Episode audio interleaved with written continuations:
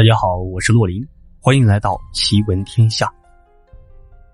前两天陪父亲在医院检查身体，然后到了医院，发现人山人海。父亲说了一句特别有意思的话，他说他一直想让儿子当医生，但是因为我个人的原因呢，这辈子也没走上这个行当。于是后来思来想去，发现身边有这么一个医科大学的朋友，所以呢，这个故事。就得从他讲起了。我有一个非常要好的朋友，他是读医科大学的，当时高考分数还不错。后来啊，自从他从医科大学毕业之后呢，没有走上这个医生的岗位，我们都替他感到惋惜。好好的工作，如此丰厚或者说有保障的职业啊，没有去选择从医这个行当。但是到后来，我们才知道，原来他家里啊特别有钱，因为一场意外。父母双亡，所以呢，父母给他留下了丰厚的遗产，即便是他一辈子不工作，也够他挥霍的。人这命啊，有的时候就是这么个事儿。或许你过得太好了，总会让你留点遗憾。比如说，有钱了可能没人，有人了可能没钱，对吧？啊，这个咱不聊了。不过我这个朋友啊，不喜欢女人，也不喜欢享受，他就乐衷于搜集各种千奇百怪的故事。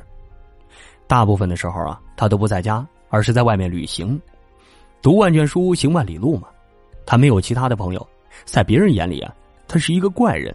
但是碰巧呢，我也是个猎奇者，所以每每遇见奇怪的事儿，他都愿意来找我分享探奇的快乐。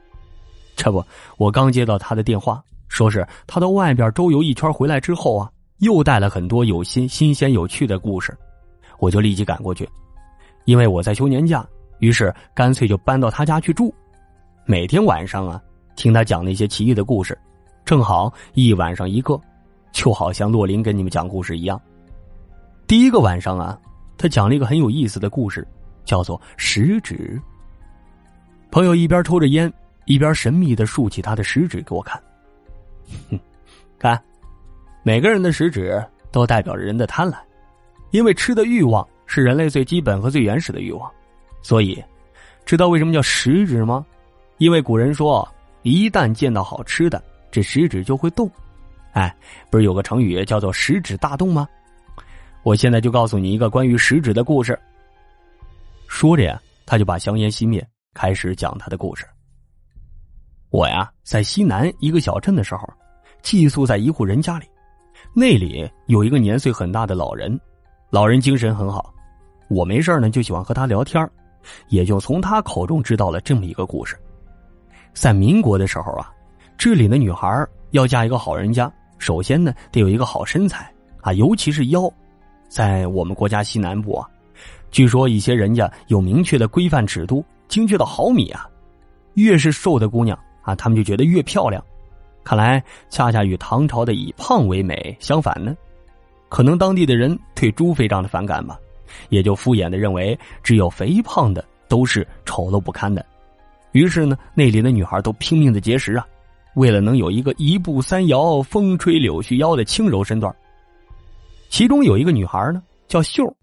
自从啊，她明白自己一辈子的幸福要和自己的腰围成反比，她就不再吃肉了，而且包括面食。但是似乎命运很喜欢跟她开玩笑，即便秀。从早到晚不停的运动，只吃一点水果，他也会长胖。或许按现在的话来说啊，那就基因的问题，或许根本就是一种病啊。但是当时科学不发达，人们也不这么认为。那些个瘦瘦的女孩子都在后边嘲笑着秀，说她是猪精投胎。家里人也不住的唉声叹气，因为秀的身材呢已经是越来越胖，别说嫁个好人家了。恐怕就是当地最穷的老四家，嘿，都不要他了。哎，说到这老四啊，其实跟秀儿家里面也是能寻到几点亲戚关系的，但是这种亲戚，哎，就像头上的毛发，多的数不过来呀，每天不得掉上几把呀。不过老四的儿子岳秀，倒是青梅竹马，两人幼年时啊，经常一起玩耍。不过自从秀儿立志要嫁入富人家之后，就断绝了和老四儿子的关系，不过老四的儿子一直把秀放在心里。现在这种时候，秀的父母啊也顾不了了。他们最大的愿望就是赶紧把秀嫁出去，省得留在家里丢人现眼。毕竟啊，他们认为女儿这种货物家里边还是有很多的。老四的儿子，咱随便取个名吧，就叫民啊。其实论相貌，民也算英俊，只是家贫，穿着也很破旧，但是挺干净的。无论是人还是衣服，长得都挺清秀的。秀的父亲啊，就把这事儿跟老四提了一下。老四父子想都没想都答应了。结果呢，在一天之内啊，就完成了只提亲、下聘、回书、过门酒席啊之类的这种繁杂的程序，在当时也算是一项记录了。秀呢，虽然百般怨气，但也没办法，谁叫自己命不好呢？再不嫁，过几年恐怕连民都看不上自己了。何况丈夫对自己千依百顺、疼爱有加，日子也就能将就过了。事情呢，往往就这么凑巧，或许是风水的缘故，或许是心情的原因。秀儿嫁到老四家之后啊，反而日渐消瘦，最后倒成了当地有名的瘦美人儿。可惜呢，她早已为人妇，不过依旧很多人打她的主意。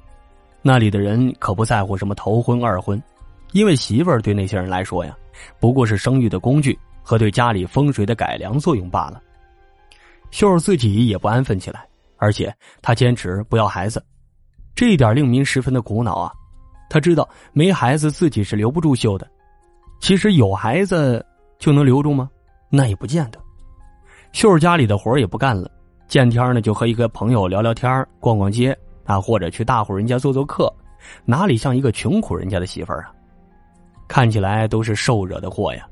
明知道只要秀儿再次胖起来，他才会安心待在这个家里。没过多久，秀儿呢再次长胖了，一切仿佛回到从前。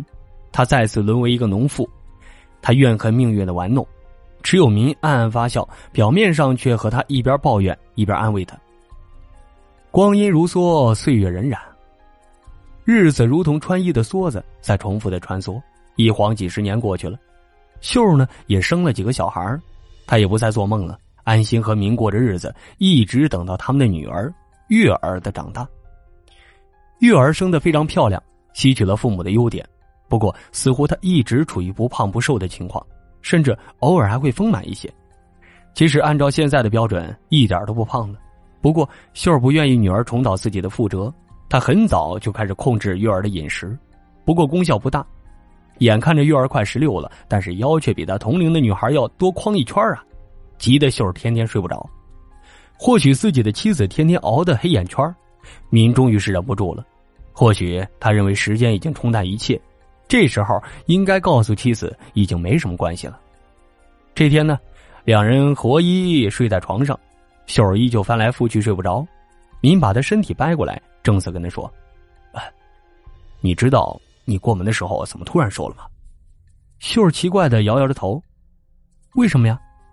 那是因为我，我们家虽然穷，却知道一个可以让人变瘦的法子。不过祖辈们交代是禁术，用多了控制不好就会得报应。不过究竟什么报应却不知道。你来我家之后，我就对你施了这个术。后来你想走，我又把术解了，所以你又变胖了。你黯然的说道：“秀儿已经过了生气的年纪了。”其实她早就觉得自己变瘦又变胖可能是丈夫捣鬼，但是啊，提到这个方子还是好奇。算了，都过去了，啊，不过我也不怪你，你不能耽误月儿啊，我可要让她嫁一个好人家，你赶紧说呀。明望着着急的妻子，欲言又止，终于，他举起自己的食指对秀儿说：“是指头，指头，什么意思？”秀儿奇怪的问，明就告诉秀儿。相传在几百年前呀，祖先在饥荒的时候，好心收留了一个叫花子。据说这个叫花子不是凡人，是游历民间的茅山术士，不过是装作要饭的来看看众人的善心。他见民的祖先心地善良，就教会一些法术给民的祖辈。后来呢，一代代传了下来，大部分都已经失传了，只有这变瘦一法儿却奇怪的保留下来。但是民的家族啊，自此就开始败落下来。恐怕这和民间流传着使用茅山术的诸多忌讳有关。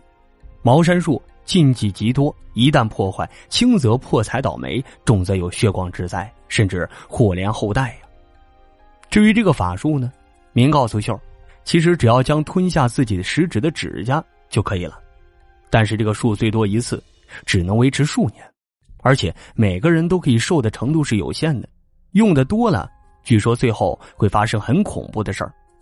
由于只是变瘦，明一家人很少去使用，不过明的父亲还是教会了他使用。难怪后来你每次见到我那么好心的帮我修指甲呀，秀儿这么语气怪怪的说，明也觉得有点尴尬。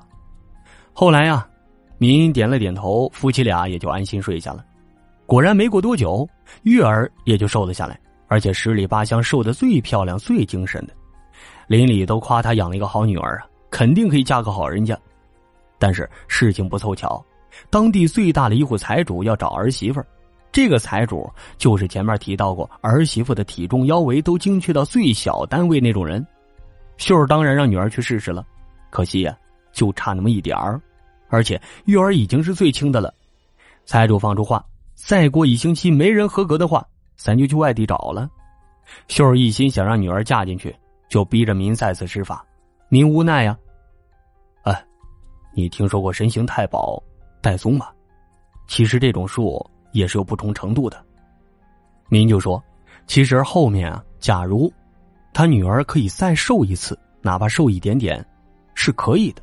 但是后面至于有什么报应，就不知道了。于是啊。这夫妻俩呢又商量着给月儿吃了一点自己的指甲，后来呢月儿慢慢的啊真的瘦了，如愿嫁到财主的家里。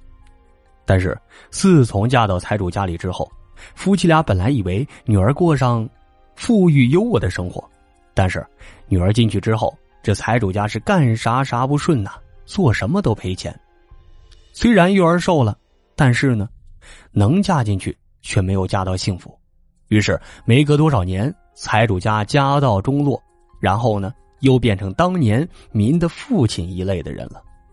所以啊，至于您的父亲当时娶老婆有没有用过这种禁术，或者您的家里面一路败落到现在这种状态，是不是和这种禁术有关，那就不得而知了。总之，故事到这里就结束了，有点发人深省。但是呢，我们回过头来再想想。有些奇奇怪怪的习俗，或许也跟祖辈的茅山术士有关吧。茅山术也流传的非常广，但是啊，咱们要适当的使用。好，我是洛林，下个故事精彩继续。